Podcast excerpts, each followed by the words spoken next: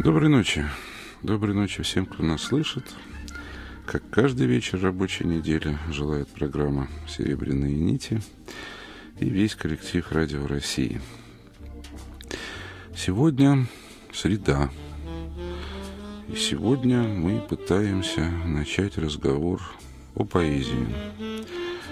О том, какую же цену платит человек за поэтическую метафору – и зачем эта странная вещь ныне, пожалуй, совсем не нужная,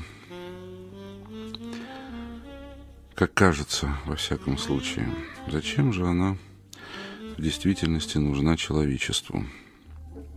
И как всегда, мы попробуем начать этот разговор, а если вы захотите, мы его продолжим. Наверное, Историю на этот раз мне хочется рассказать сугубо жизненную. Может быть, потому что это история врача-психиатра. В начале века был знаменит канадский доктор, звали которого, звали которого Ричард Бек. Родившись в 1837 году, он воспитывался на отдаленной ферме в Канаде – в возрасте 17 лет приехал в Штаты и начал скитаться по всей стране, работая то садовником, то шахтером, то палубным матросом на пароходе. В поисках приключений он как-то однажды вызвался помогать вести обоз через 1200 миль открытой местности и едва не погиб от голода и многочисленных нападений индейцев – Потом, вовсе не утратив присутствие духа, решил попытать счастье на горных работах в Неваде. Но затем его везение подошло к концу. В середине зимы его друзья умерли, и он вместе с еще одним выжившим остался в одиночестве в пустыне. Он предпринял отчаянную попытку достичь западного побережья вдвоем с одним спутником. Спутник его умер – а его самого в последний момент спасла партия горных рабочих. Многие его были обморожены, одну из них ампутировали полностью, а другую частично. В возрасте 21 года он на всю жизнь остался калекой.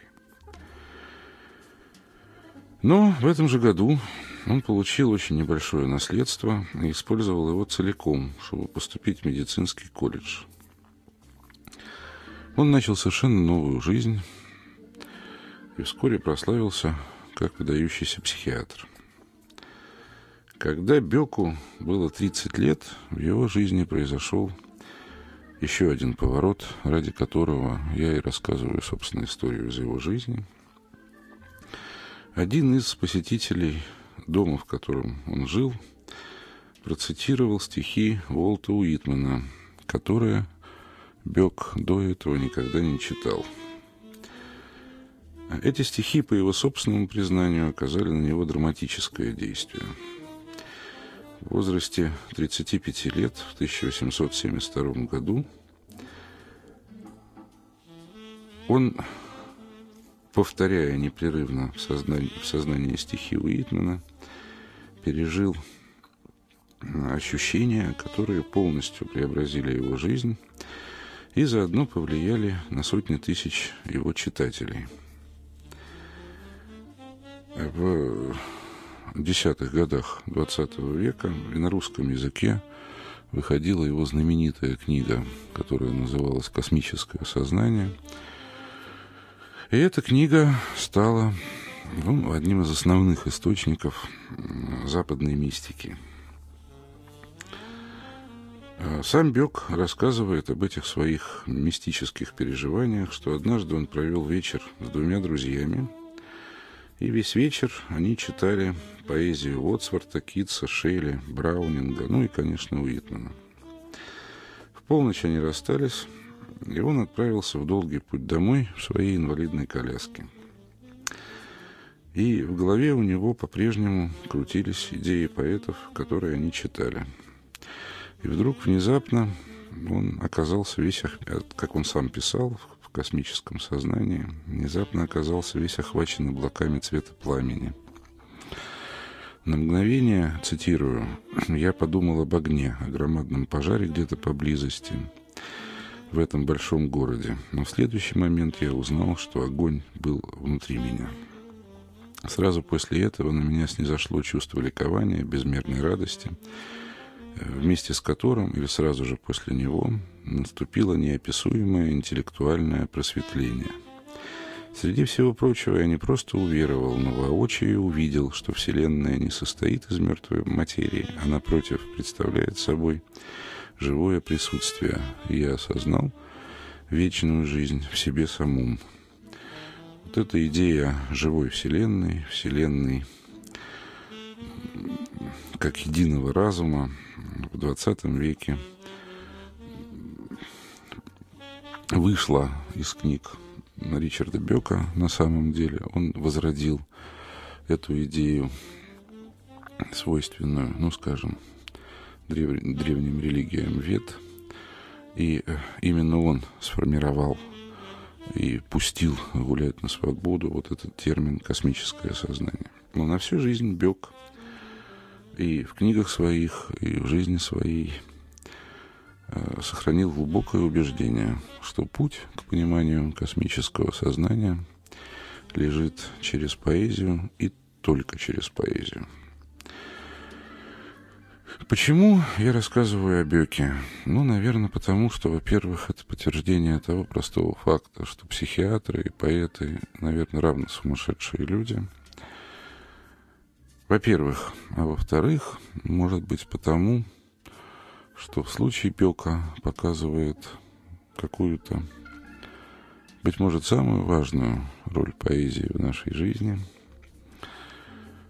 Прорыв к тому внутреннему огню, который, наверное, и является нашим ощущением вечности или возможности к вечности прикоснуться.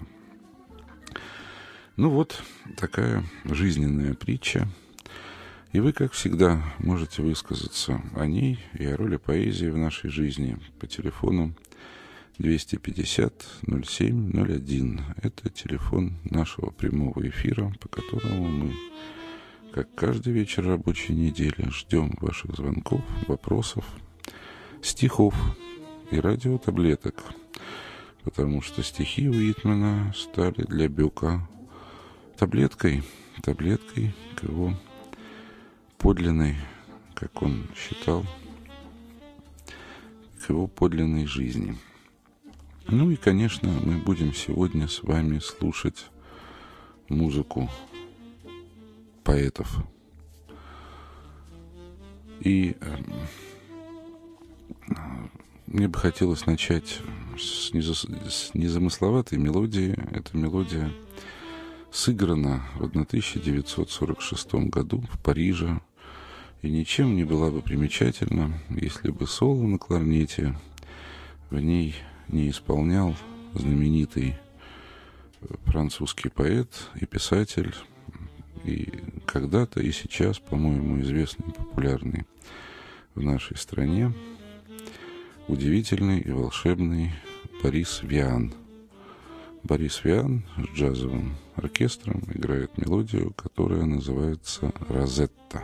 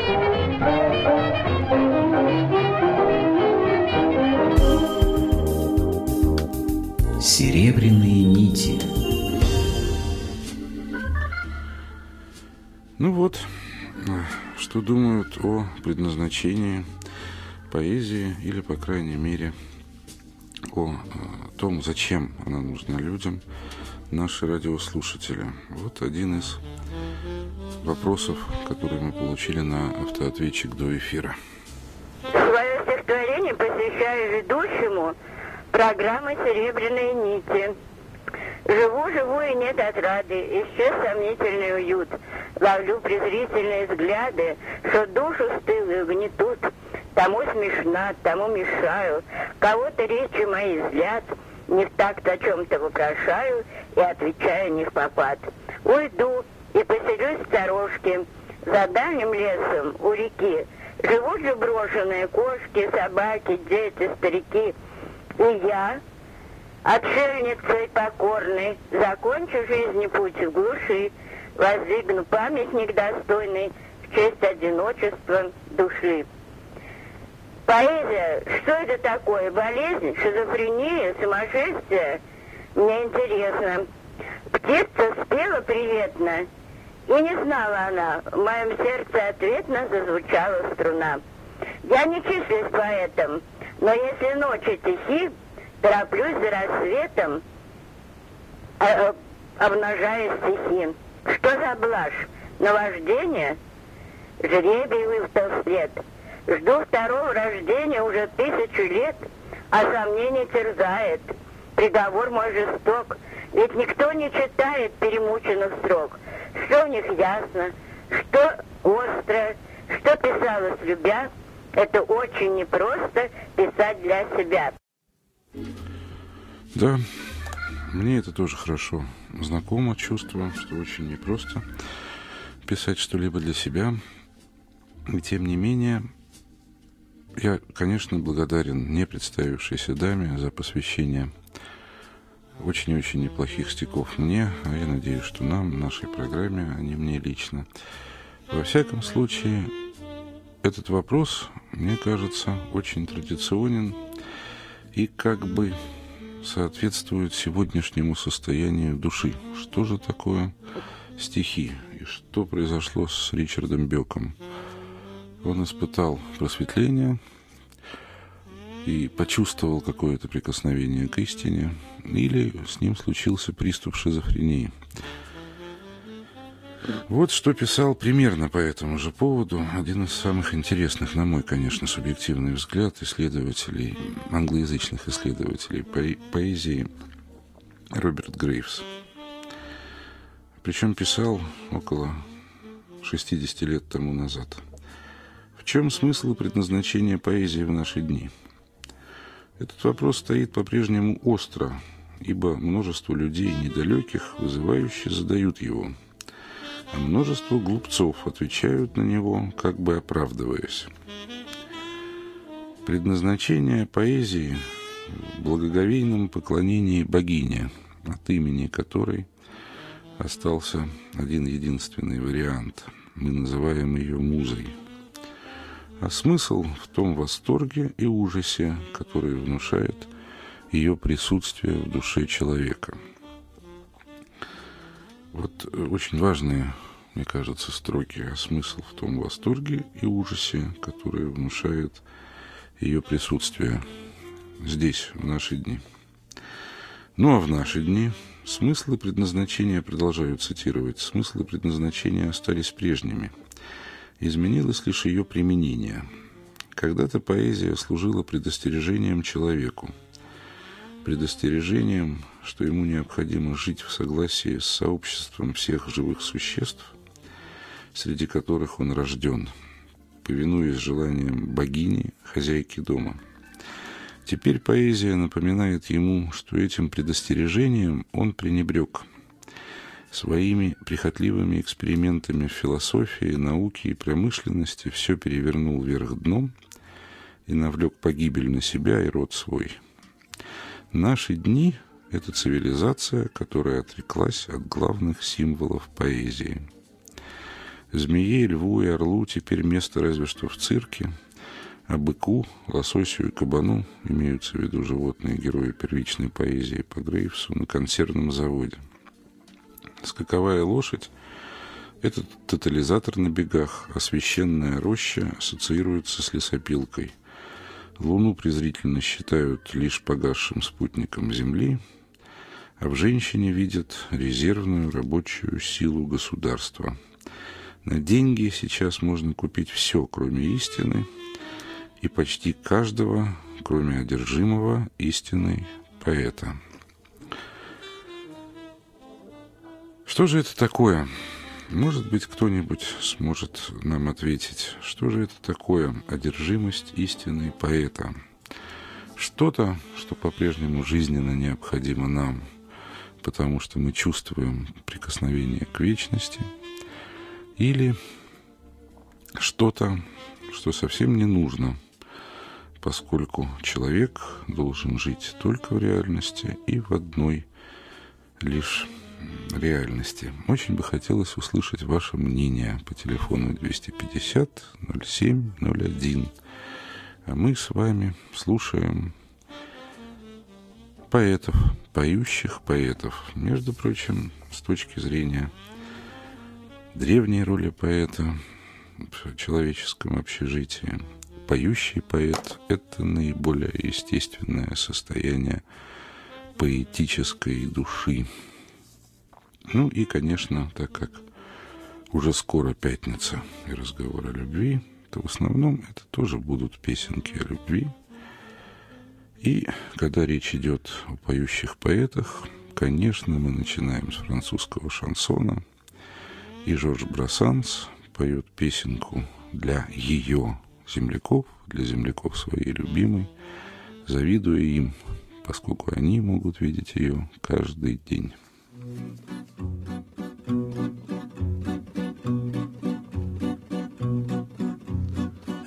Elle est à toi cette chanson, toi l'Auvergnat qui sans façon m'a donné quatre bouts de bois quand dans ma vie il faisait froid. Toi qui m'as donné du feu quand les croquantes et les croquants, tous les gens bien intentionnés m'avaient fermé la porte au nez. Ce n'était rien qu'un feu de bois, mais il m'avait chauffé le corps, et dans mon âme il brûle encore, à la manière d'un feu de joie. Toi l'Auvergnat, quand tu mourras, quand le croque-mort t'emportera, qu'il te conduise à travers ciel, au Père éternel elle est à toi cette chanson, toi l'hôtesse qui sans façon m'a donné quatre bouts de pain quand dans ma vie il faisait faim. Toi qui m'ouvris ta huche quand les croquantes et les croquants, tous les gens bien intentionnés s'amusaient à me voir jeûner ce n'était rien qu'un peu de pain, mais il m'avait chauffé le corps, et dans mon âme il brûle encore, à la manière d'un grand festin. Toi l'hôtesse quand tu mourras, quand le croque-mort t'emportera, qu'il te conduise à travers ciel, au Père éternel elle est à toi cette chanson, toi l'étranger qui sans façon d'un air malheureux m'a souri lorsque les gendarmes m'ont pris. Toi qui n'as pas applaudi quand les croquantes et les croquants, tous les gens bien intentionnés riaient de me voir amener ce n'était rien qu'un peu de miel, mais il m'avait chauffé le corps. Et dans mon âme il brûle encore à la manière d'un grand soleil. Toi l'étranger, quand tu mourras, quand le croque-mort t'emportera, qu'il te conduise à travers ciel, ô Père éternel. Серебряные нити. Ну и вот еще одна запись, которая устал, осталась у нас на автоответчике до эфира. Здравствуйте. Я живу в подмосковном городе. Меня очень как-то заинтересовала тема передачи «Серебряные нити». Мой сын Алеша давным-давно писал стихи, как мог. Ну а сегодня, перед тем, как позвонить вам, услышав тему сегодняшней передачи, я у себя дома взяла книгу 1960 года. Это книга еще вот моих э, родителей. Автор Генрих Сенкевич. Вот, перевод с польского. Называется книга «Без догмата». Вот в этой книге есть тут вот главный герой говорит, жизнь – источник э, всякого зла, искусство только источник счастья. Ну а далее главный герой говорит, что он в студенческие годы э, написал такие стихи. Вот «Дивлюсь только я, что цветы не растут у тебя под ногами, ведь ты воплощение весны. О, птица моя золотая, ты май к нам слетевший из рая». Но город, из которого я звоню сейчас, очень-очень красивый. Он с мая по середину октября, а во вторую половину октября уже деревья теряют листья, листья опадают. Ну вот как в жизни у нас бывает. Тоже мы теряем близких людей. И вот я так в 99 году думала, что мои потери, утраты невосполнимы, а сейчас вот уже спустя много лет думаю, что ну, так как вот в этой книге э, главный герой говорит, что наилучшее утешение приносит э, музыка, а в передаче «Серебряные нити» звучит музыка, которая меня очень-очень привлекает передачи. Ну и вот просьба, уважаемый доктор Александр Данилин, если можно, в будущем расскажите, пожалуйста, о влиянии ну, не только поэзии, музыки, на наши души. Вот вообще не покидайте эту тему, если можно. Союз медицины и искусства. Вот вам большое спасибо, большое спасибо за ваши душевные хорошие силы, за ваши физические хорошие силы. И большое спасибо, что ваша передача помогает нам, вот людям, которые ну, вот окружают вас, помогают вот вашей передаче быть нам счастливыми, несмотря на то, что вот в жизни происходят вот потери, утраты. Так вот у меня было. Вот радиослушательница из Подмосковья, я Татьяна. Спасибо. Всего доброго, до свидания. Спасибо большое Татьяне за э, прекрасный отзыв, но все-таки мне очень хочется надеяться, что главным в этом отзыве является, посмотрите, незамеченная программой «Серебряные нити» и ее ведущим, которого так хвалят, вот эта замечательная связь о том, что когда уходят близкие, с нами все равно остаются стихи. И это дверь, которая распахнута в вечность, которая всегда рядом с нами и которую мы, заполняясь суетой реальности перестаем замечать. Мне вспоминаются стихи, стихи, которые я, к сожалению, э, в стихотворной форме э, найти не смог, но маленький фрагмент Саади, Саади из Шираза, звучит примерно так. «Несчастен тот, кто отвращает свою голову той двери, которую он имеет рядом с собою. Ибо, если не замечает он той двери, которая рядом, не найти ему другой двери вовек. Может быть, мы в поисках какого-то суетного счастья так и не замечаем дверей, которые совсем рядом. А что думаете по этому поводу вы, Ирина? Здравствуйте. Доброй ночи. Передача сейчас э, Отодвиньтесь. относительно смысла поэзии. Ирина, на шаг И отодвиньтесь. Мне хотелось бы ответить на него следующим образом. Я сама очень экспрессивный человек, и одно время, ну не то, что одно время, даже сейчас пишу некоторые вещи. Это, к сожалению, не стихи, но это проза. Хотя я считаю, что это не уступ, э, проза не уступает стихам по своим художественным достоинствам. И вот в одном из своих сочинений я написала написала следующее. Каждый человек — это... Простите. Мы ищем смысл в других людях, явлениях и событиях, но единственный смысл в нас самих. Каждый человек — это единственная искра живого, временно существующее переплетение бессмысленных и являющееся только его частью. И вот дальше я написала следующее. Разум, наделяющий все смыслом по отношению к создавшей его бессмысленной вселенной, является крайним отклонением. Разум одинок. И от того, что искра этого бесчеловечного знания тлеет в душе каждого, как притягательно здесь человек, то единственное, что подлинно желаемо, что тысячеликое и имеет одну суть. Желание смысла, желание значения. Оно трансформируется в мечту о власти, которая неосознанно движет всеми жизнями, принимая облик всех известных добродетелей и пороков, в зависимости от того, на чем она фиксируется. Это абсолютно безнадежная жажда, делающая нас совершенно. Вот. А смысл того, что я сейчас сказала, может быть, э, не всем будет понятно, к чему это сказано. Смысл заключается в том, что только через свое творчество человек может лучше понять себя. Остается обрети счастье. Спасибо. Пожалуйста, спасибо вам. Понять себя и только себя во вселенской пустоте бессмысленности – по счастью, на мой взгляд, это взгляд на мир, который, я как очень надеюсь, Ирина перерастет. И перерастет по двум, по крайней мере, э, причинам. Первое.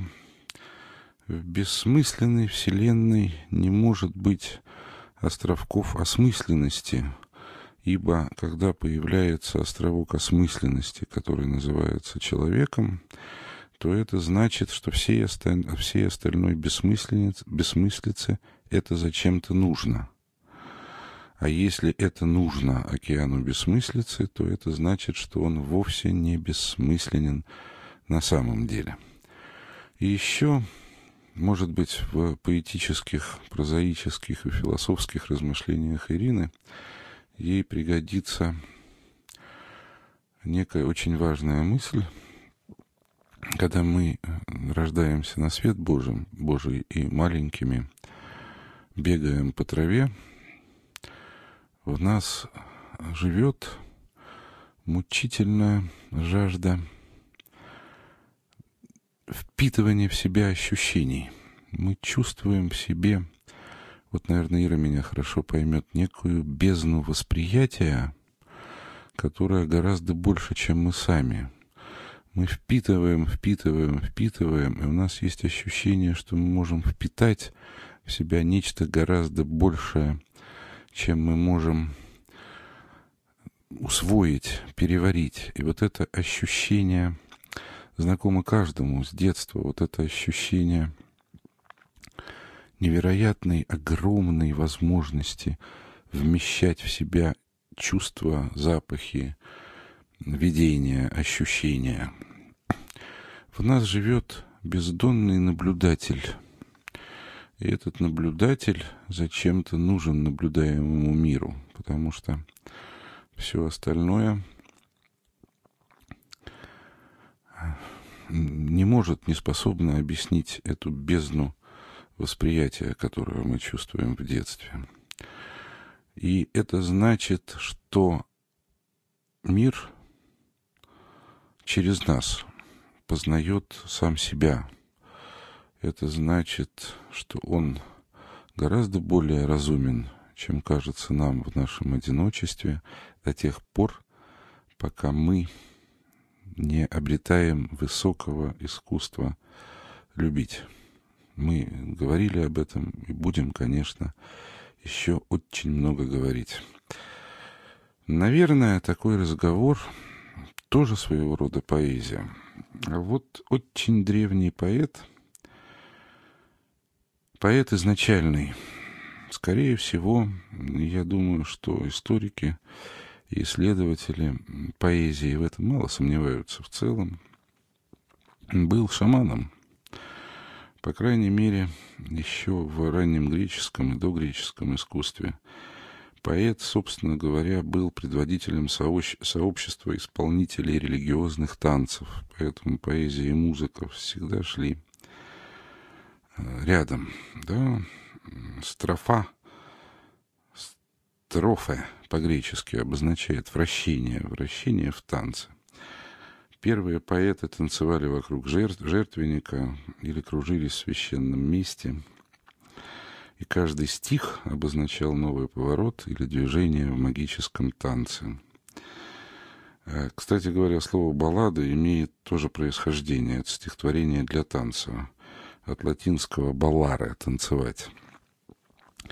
И поэтому поэт и музыка существуют где-то рядом. Давайте для разнообразия послушаем э, шансон, но шансон на очень непривычном языке. Древние поэты, не принимаемые христианством, одиноко бродили по всей Европе и пытались нести свою языческую музыку стиха в человеческую жизнь.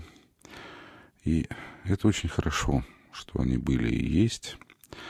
А для сравнения или просто потому, что, по-моему, у нас даже и не знают, что в Германии тоже существовал, существует свой шансон, своя авторская песня.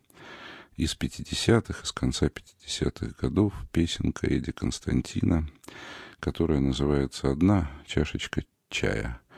Песня про незатейливую любовь и про то, что одна чашечка чая иногда бывает важнее всей остальной жизни.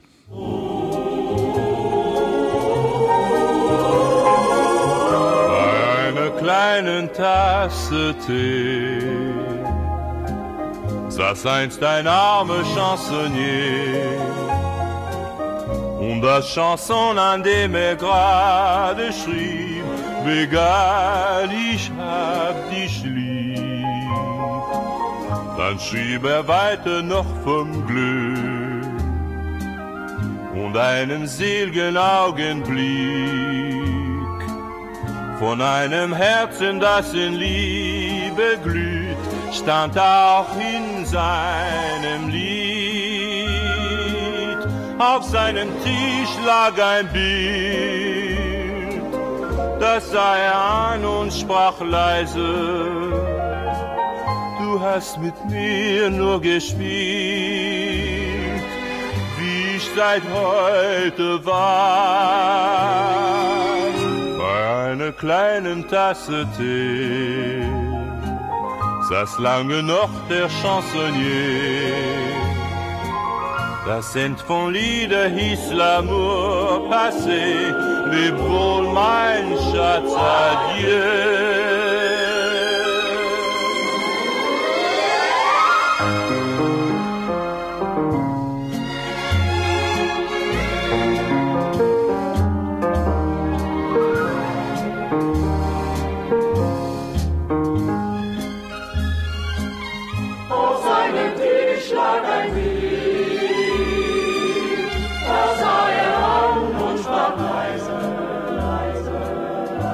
Hast mit mir nur gespielt, wie ich seit heute weiß. Bei einer kleinen Tasse Tee saß lange noch der Chansonnier. Das End von Lieder hieß L'amour passé, leb wohl mein Schatz, adieu.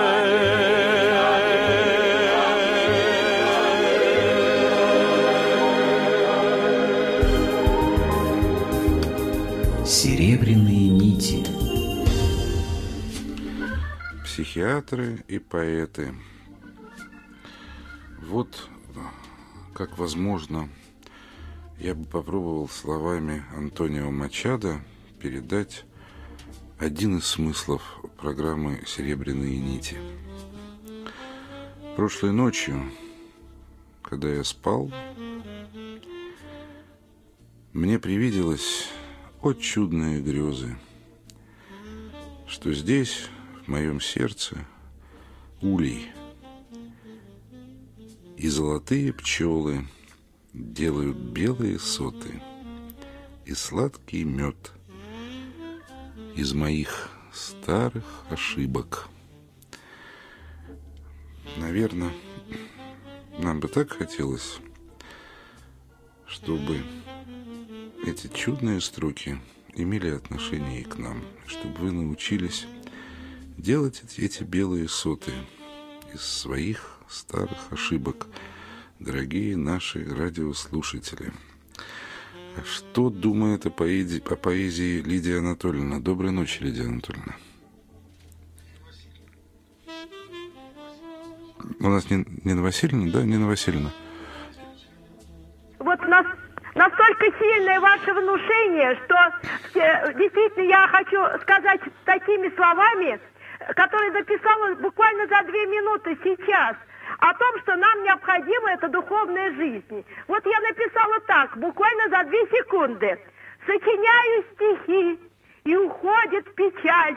Запах летней сирени зовет нежно вдаль. Расцветает вдруг искренний ландыш светло.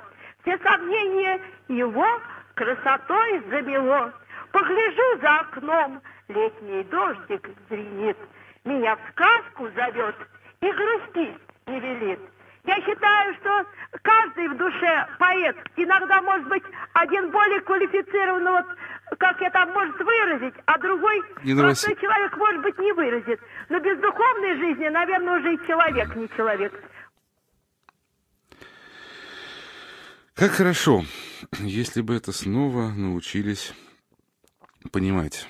Правда, Лидия Анатольевна? Вот э, это, наверное, самый важный вопрос, один из самых важных вопросов нашей передачи. Спасибо вам большое за стихи. А что думаете, что думает о поэзии Нина Васильевна? Нина Васильевна. Добрый вечер, Александр.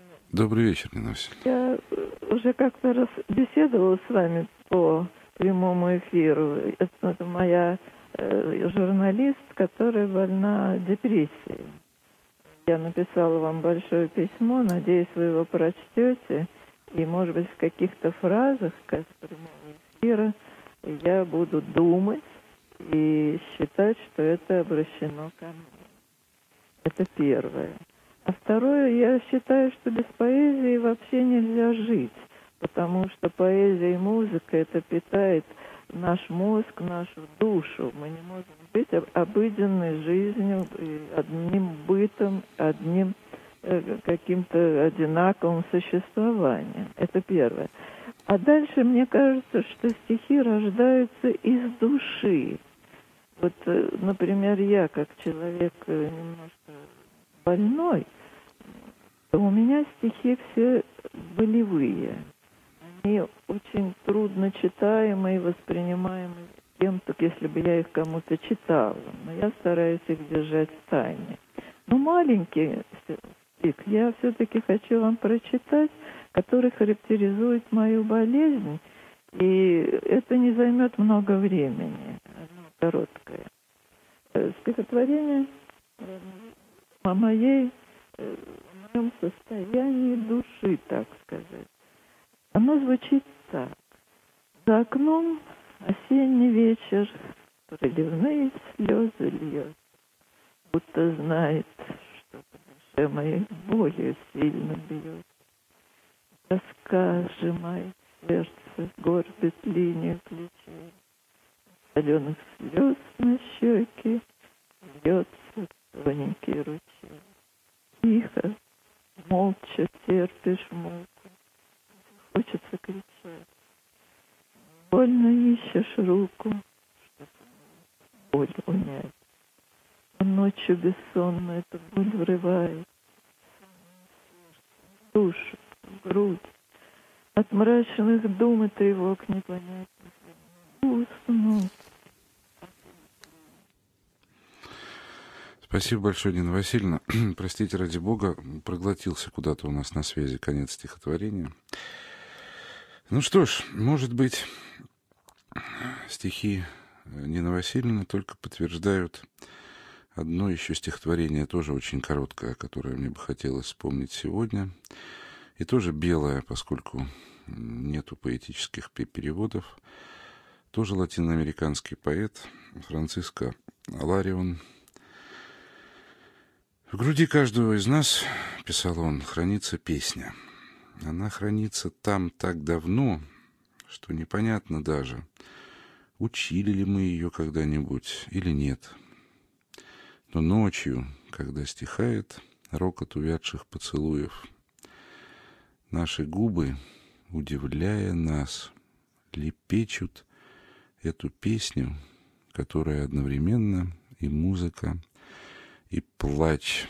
Оттуда же, из Латинской Америки, Чезария Эвера, недавно приезжавшая, приезжавшая к нам в гости, со своей песней о дороге к вечности, дороге к горизонту. Спокойной ночи и спасибо всем звонившим.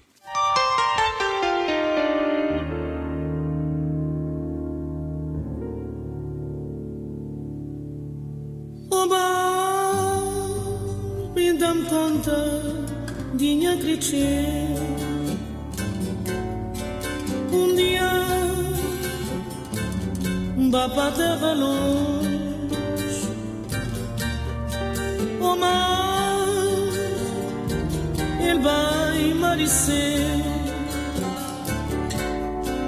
Ele deixou Tá sanando Tá chorando. O mar Vem me conta minha cresceu Um dia vai para a terra longe. O mar, ele vai mareceu, ele de tá sanando, tá chorando, ele de na praia, punhalei-se na mão da fladeira saudade na coração na vida